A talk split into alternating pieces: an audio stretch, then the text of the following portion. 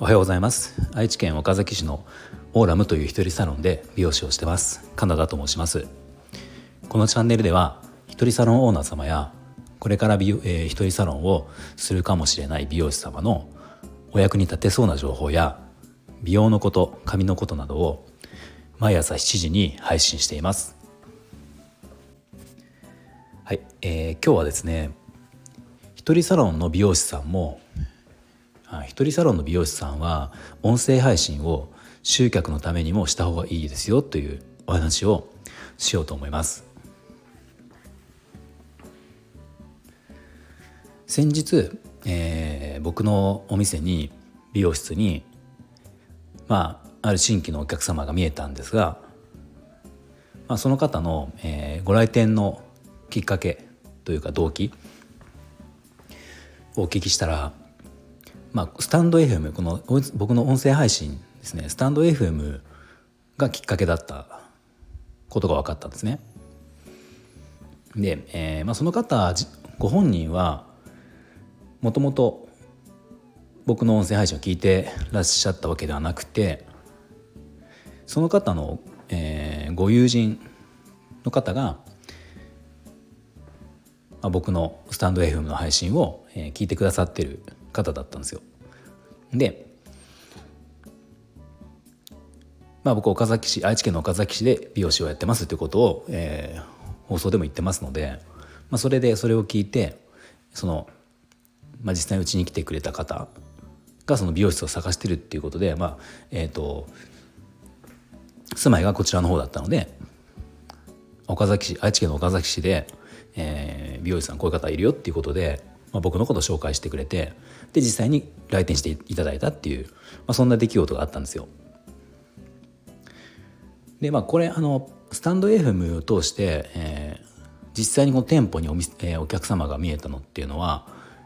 まあ、今回これ初めてだったんですね。でまあこのことを、まあ、この時にその方といろいろお話をしてて、まあ、思ったのが一人サロンの、えー、集客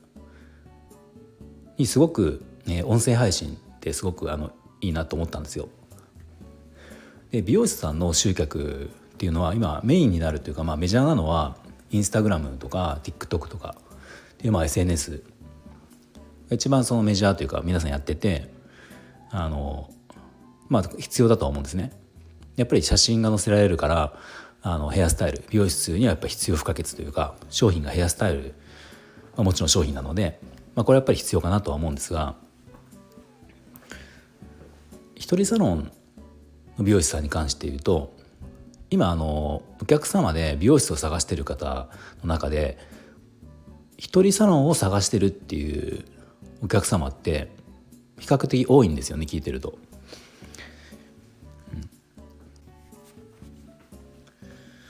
でまあ一人サロンを探す理由ってのはそれぞれいろいろあると思うんだけどこの一人サロンに行こうとした時に、まあ、もちろんその作るヘアスタイルとか技術面っていうのはまあ、大切なので、まあ、そういうものをもちろん見たりとかされると思うんだけどまあ1対1なわけじゃないですか一人サロンで。まあ、そうするとこの相性というか、まあ、考え方とかそのまあいろいろねあるわけじゃないですか美容師さんでも。まあ、そこがそのお客様のあがと相性が合う合わないっていうのはやっぱりお客様が初めてその行く一人サロンっていうのはそのそういうことが相性ってやっぱ気にはなるんですよね。うん、気にはなるんだけどなかなかこの部分って知りようがなないわけじゃないですか。まあ、紹介とかだったらねあのこういう方だよってことで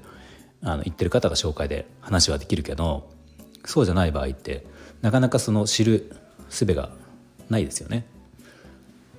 でそんな中音声配信っていうのはそれがすごく伝わるのかなって思うんですね。まあ、内容もそうだし喋ってる内容とか、まあ、まあそれはあるんだけどその喋ってる内容をその伝える伝え方だったりとか、まあ、声を聞けるっていうのはその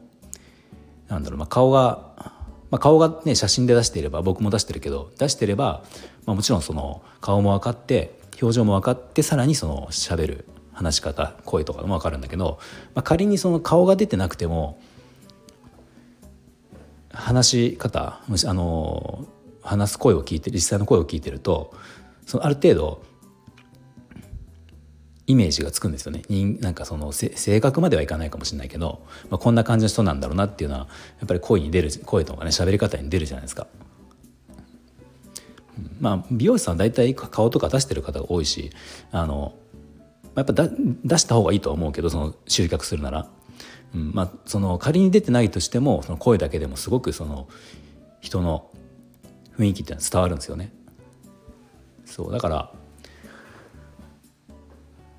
絶対にその一人サロンの美容師さんはその音声配信ってやっぱりやった方がいいなっていうのは、まあ、すごく思うんですね。でまあ今ってその音声配信ってこれからすごく伸びる伸びるとは言われてるけど、まあ、まだまだその聞く人っていうのも今全然まだ少ないわけじゃないですか。僕の周りでもその今うちに来てるお客様とかでもスタンド FM って、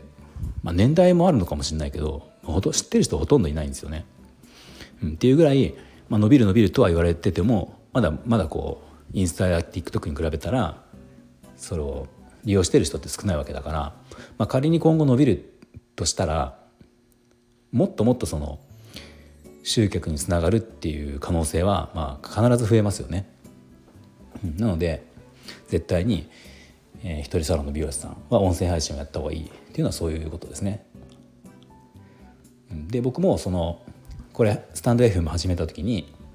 もともと僕の場合あの店舗への集客目的っていうのは全くなくて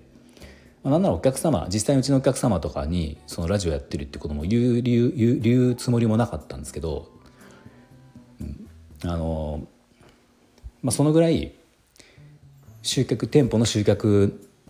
は考えてなかったんですよ。どちらかというと一人サロンオーナー様向けての配信をしようと思って、まあ、そちらの目的が強かったのとかまあほとんどだったので、うん、あの店舗の集客っていうのは考えてなかったんだけど、まあ、続けているうちに結果集客ができたっていうその事実があるんですよね。だから一人サロンの美容師にも限らないと思うしやっぱり今後今今までよりもよりその個人のその力力というか美容室でも今まではその店舗お店のブランドとかっていうのはまあ大きかった時代もあるけどだんだんだんだんその個人より個人っていうふうになってきててまあおそらくこれからもっとさらにそういうのが進むような流れはあるわけじゃないですか。そうするとその SNS でのその集客とかって発信ってより重要になるとは思うんだけど、まあ、その中でどこまでその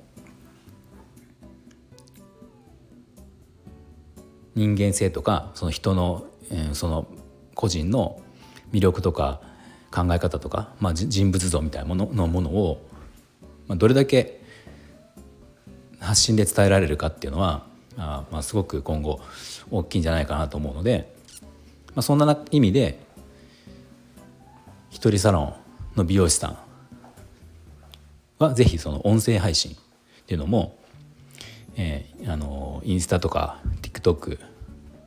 とかと併用をしてやっていくといいんじゃないかなと思います。はい、では今日の内容が少しでも参考になりましたらいいねボタンフォローをぜひお願いします。では今日も最後まで聞いていただきありがとうございました。